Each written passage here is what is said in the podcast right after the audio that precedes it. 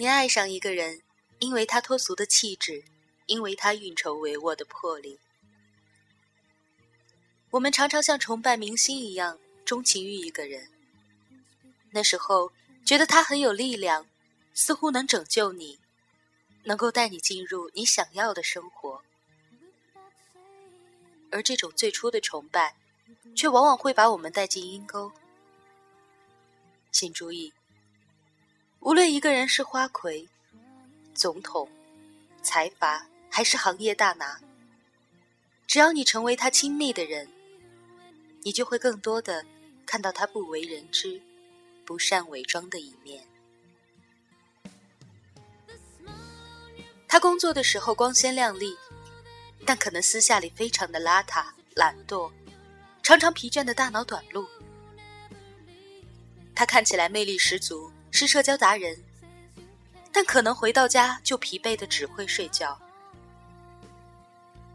他在圈子里是有名的攻坚人士，但他在你的身边却十分的软弱。事业上的一点失利都会令他心情烦躁，极易发脾气。如果你一直迷恋着他闪耀的部分，当你发现。他呈现给你的更多的是疲惫的话，那你注定失望，而且是彻底的失望。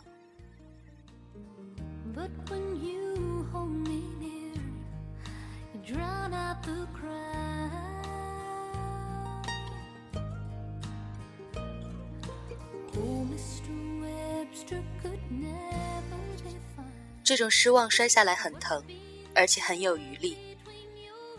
所以我们常会看到一个男子疯狂追求一个女孩，但在得到之后就弃如敝履；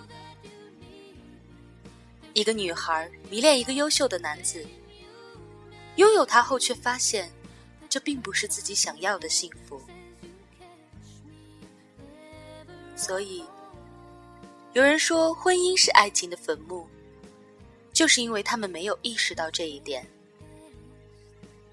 刚谈恋爱的时候，我们往往会像打了鸡血一样，拼上精力去让对方爱上自己。所以那个时候，我们表现出来的努力，常常会随着两个人关系的稳定而逐渐的软下来。这时候，不是他的爱减弱了，而是你们的默契增加了。他不必再强撑着装有精神给你看了。疲惫，常常是一个人最安全的时候所表达出来的常态。再耀眼的人，也需要暗淡来休憩。而如果他对你暗淡，说明他真的信任你。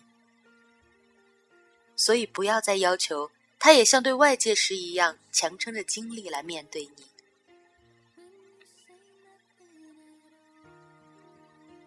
你若只爱他的精彩。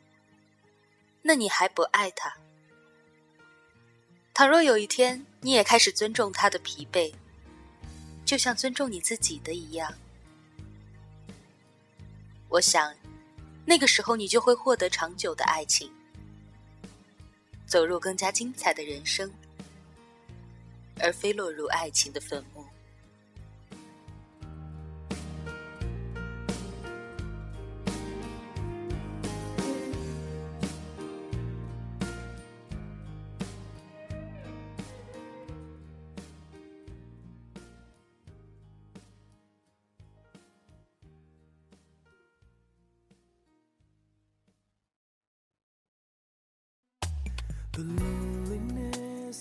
这个世界上能两个人一起共享的事情非常少，你可以数一数：看电影、压马路、双人电玩游戏、烛光晚餐、游乐园。稍微有点经验的人都知道，这些事只有在刚谈恋爱的时候才常常做。慢慢的。你们就不需要这些事情来连接你们了，因为他们浪费时间，还浪费钱。而即使你们在一起做这些事，你们内心的体验也常常不同。一起看电影，其实是各看各的，彼此都有着自己的理解。压马路也是各干各的风景，即使是打闹嬉戏，也就十五分钟就会累了，然后就继续走路，看自己的风景。一起吃饭，味道也是只有自己才知道。你觉得好吃，他可能觉得不好吃。所以两个人在一起，能做的最多的事情就是陪伴。我干我的，你干你的，我们只是在一个空间里而已。而你知道，有另一个人坐在那儿，你就会感到很踏实。其实你看那些已经进入稳定爱情的两个人，他们很相爱。但他们下班回家一起吃了一顿饭之后，还是一个人一台电脑。他打游戏，他逛淘宝。有两到三个小时的晚间黄金时间，他们都是独享的。这就是所谓的个人空间。虽然那两到三个小时，他们都在自己的世界里，但不同的是，身边伴着另一个人。这就是爱情，最常态的爱情。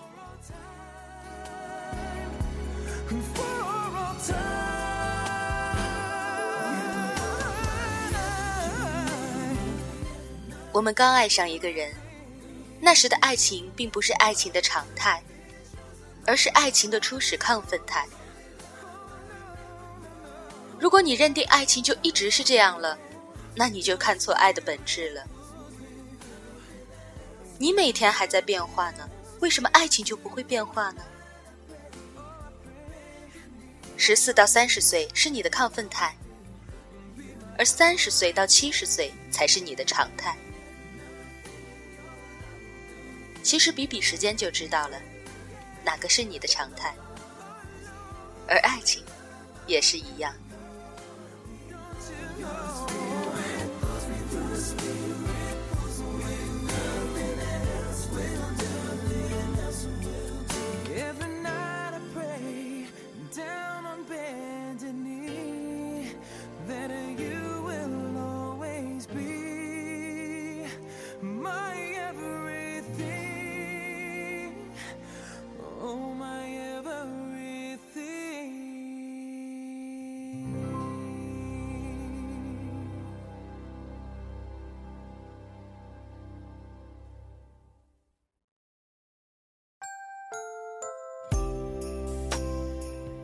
很多放弃爱情的、对婚姻失望的，甚至是离婚的，都是因为要求爱情要一直亢奋，而不接受它的常态。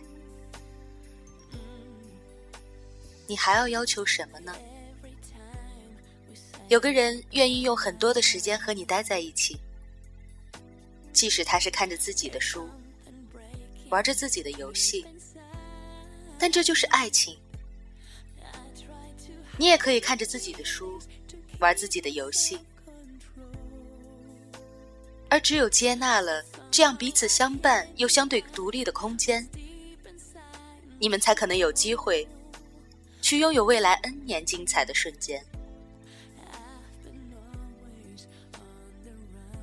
最后，我们再来修正一下爱情的定义，因为爱。你可以忍耐他许多无情的地方，这才叫爱情。